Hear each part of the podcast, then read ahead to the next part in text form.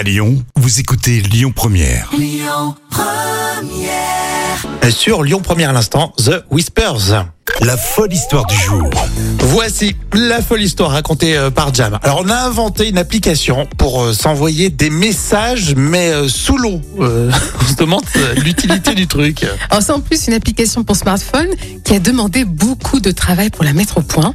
C'est des chercheurs de l'université de Washington qui ont été mobilisés pour développer une application de communication sous-marine.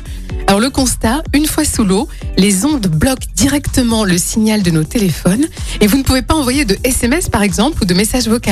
Pas mince. Bon, ça s'appelle Aqua App et votre téléphone peut envoyer des messages facilement. Et en effet, l'application utilise le haut-parleur de votre téléphone pour communiquer des données au lieu des ondes radio. Et la seule chose dont les gens auront besoin, euh, c'est un étui de téléphone étanche évalué pour la profondeur de leur plongée. Mais ça en fait je me moque. Par principe je me moque. Mais euh, en fait c'est peut-être très utile parce que sous l'eau comme tu communiques pas, on apprend des gestes. Oui, voilà, c'est ça, oui. Et du coup on pourra effectivement communiquer avec les Ouais. téléphones via une application. Mais c'est quand même assez ingénieux, je trouve. Ouais, non mais c'est vrai que j'étais franchement, euh, je me moquais un petit peu et de toi, Jam. Je suis désolé, je, je l'avoue, hein. Ah, c'est gentil ça. et de ces chercheurs qui avaient mis ça au point. Mais finalement, c'est génial. Ah, je suis sûre que tu vas la tester. Hein. Benjamin Clémentine, c'est pour tout de suite sur Lyon Première.